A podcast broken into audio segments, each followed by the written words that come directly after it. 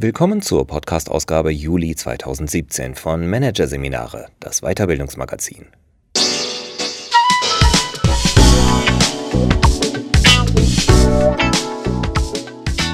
Weitere Podcasts aus der aktuellen Ausgabe behandeln die Themen Die neue Fehlerkultur, jetzt aber richtig und Verkaufen in der digitalen Welt, Sales 4.0. Doch zunächst Führung in der neuen Arbeitswelt, die Metakompetenzen von Nadjesta Taranczewski. Was macht eine gute Führungskraft heute aus? Ihre Persönlichkeit, ihr Können, die Beherrschung von Führungsinstrumenten? In der neuen Arbeitswelt mit ihren flachen Hierarchien muss die Frage anders beantwortet werden als früher. Mit Metakompetenzen. Was macht gute Führung aus? Wie können Menschen möglichst produktiv zusammenarbeiten? Diese Fragen stellen sich nicht erst in Zeiten der Digitalisierung und des globalen Wettbewerbs. Neu sind jedoch die Antworten, die Unternehmen zunehmend in einer Verbindung von flachen Hierarchien und neuen Formen des freien und selbstbestimmten Arbeitens suchen. Vorbild ist die Start-up-Szene.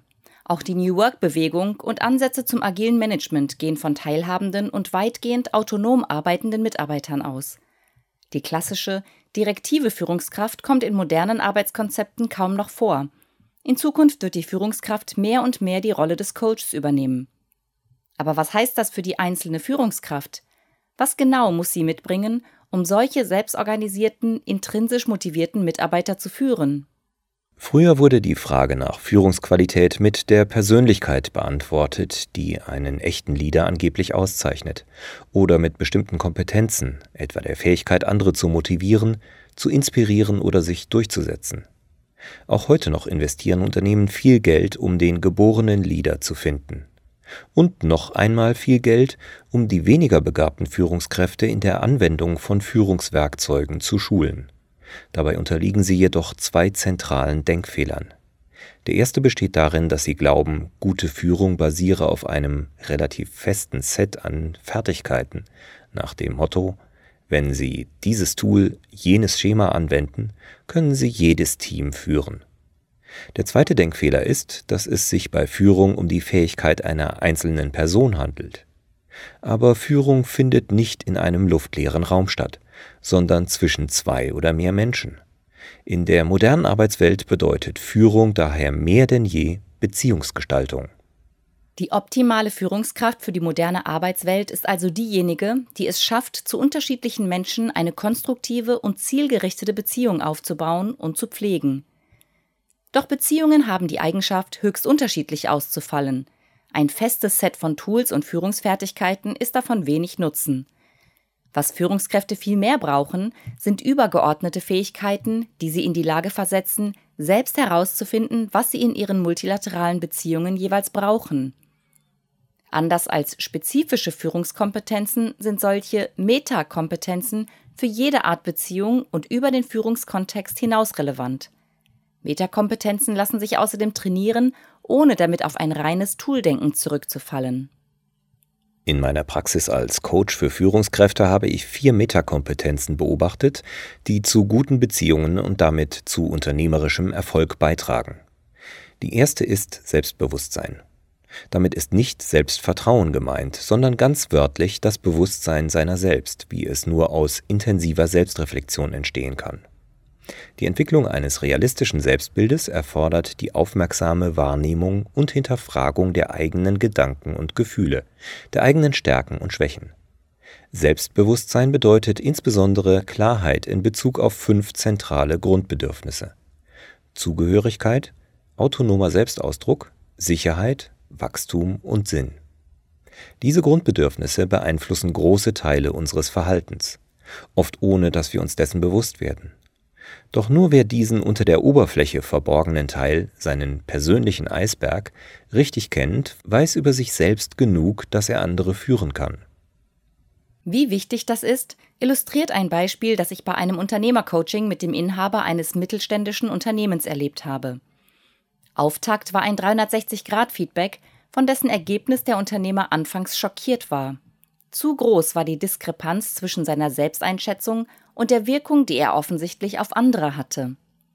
Bei der Analyse, bei welchen Verhaltensweisen die Wahrnehmungen besonders stark abwichen, realisierte mein Klient, dass er, ohne es je bemerkt zu haben, Glaubenssätze vertrat, die er von seinem überkritischen Vater übernommen hatte.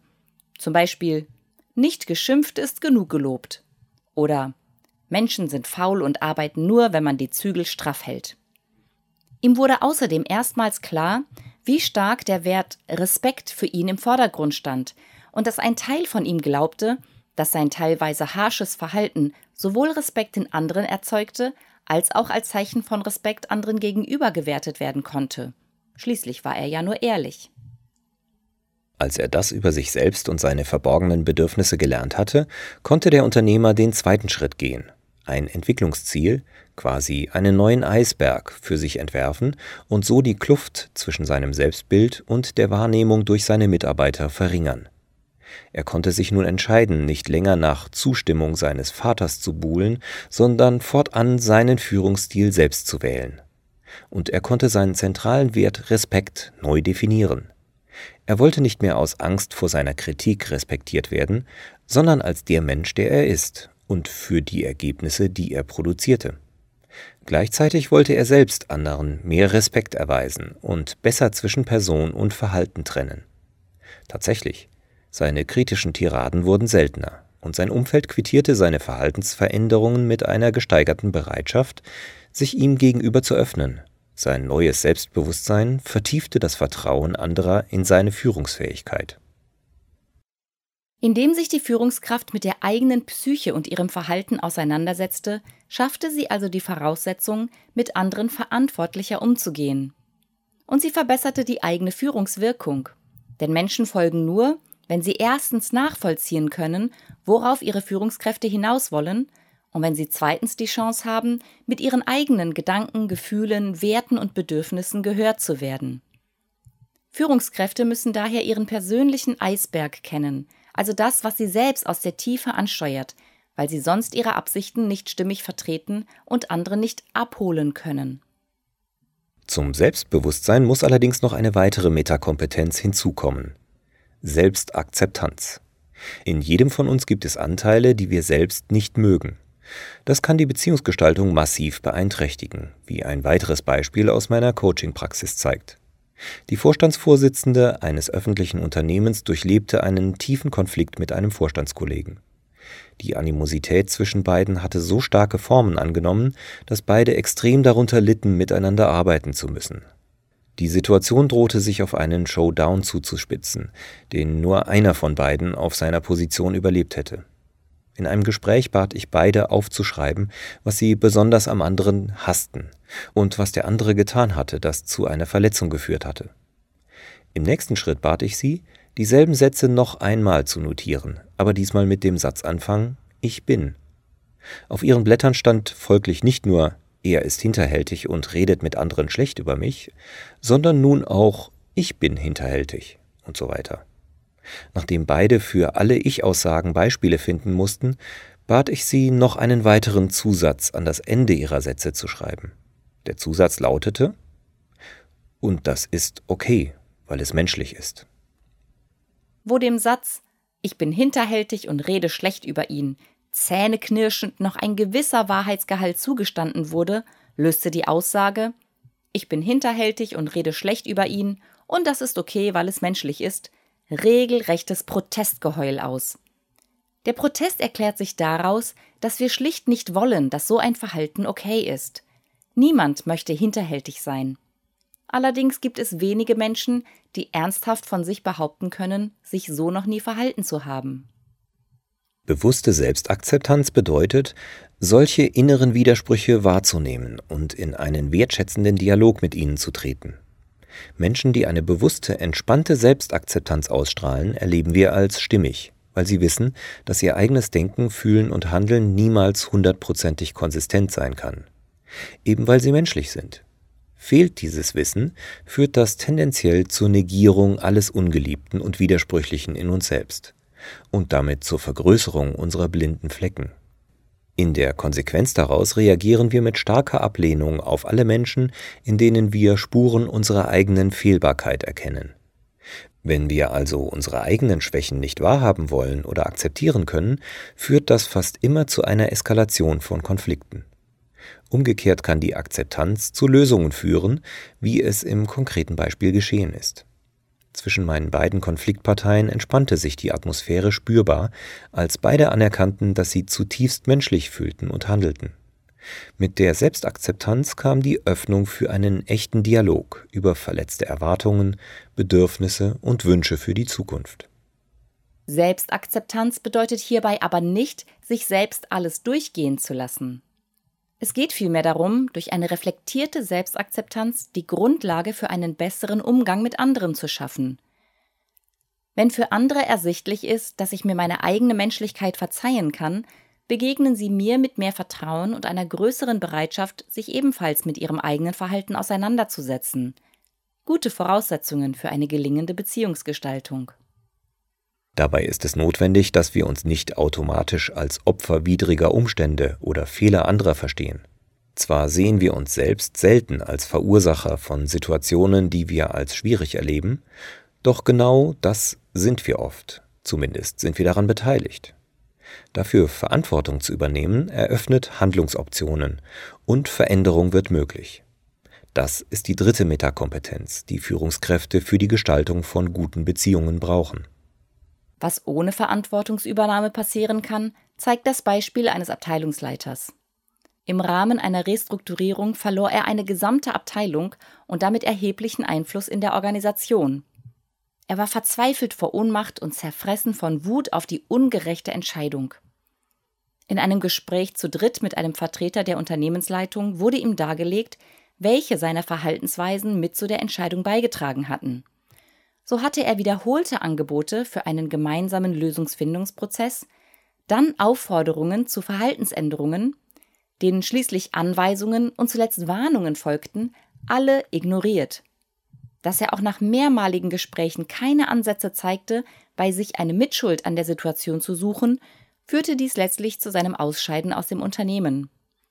Die Organisation hatte sich einem Kulturwandel verschrieben, der allen Beteiligten den Willen zur Selbstreflexion abverlangte.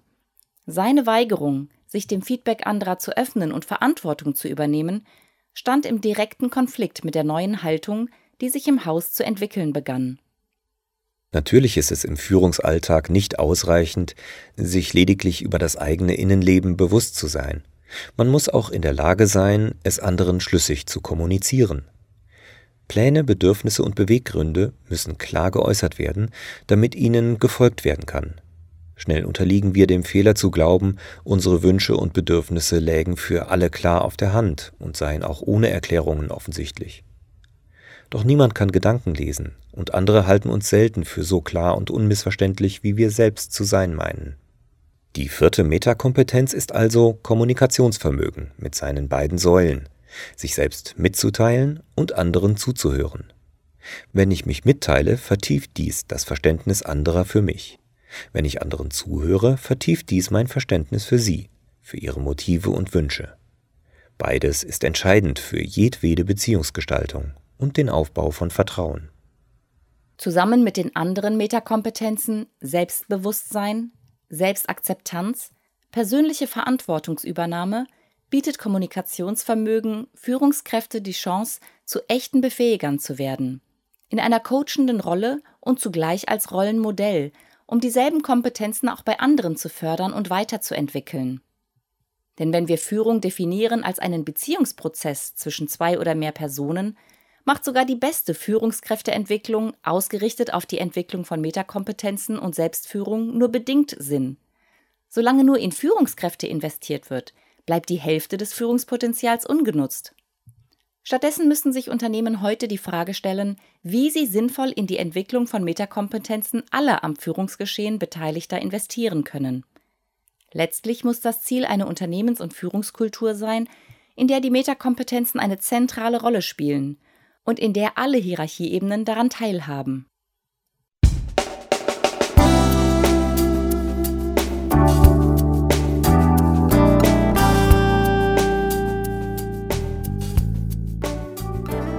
Hörten den Artikel Führung in der neuen Arbeitswelt, die Metakompetenzen von Nadjeshda Taranczewski aus der Ausgabe Juli 2017 von Managerseminare, produziert von Voiceletter.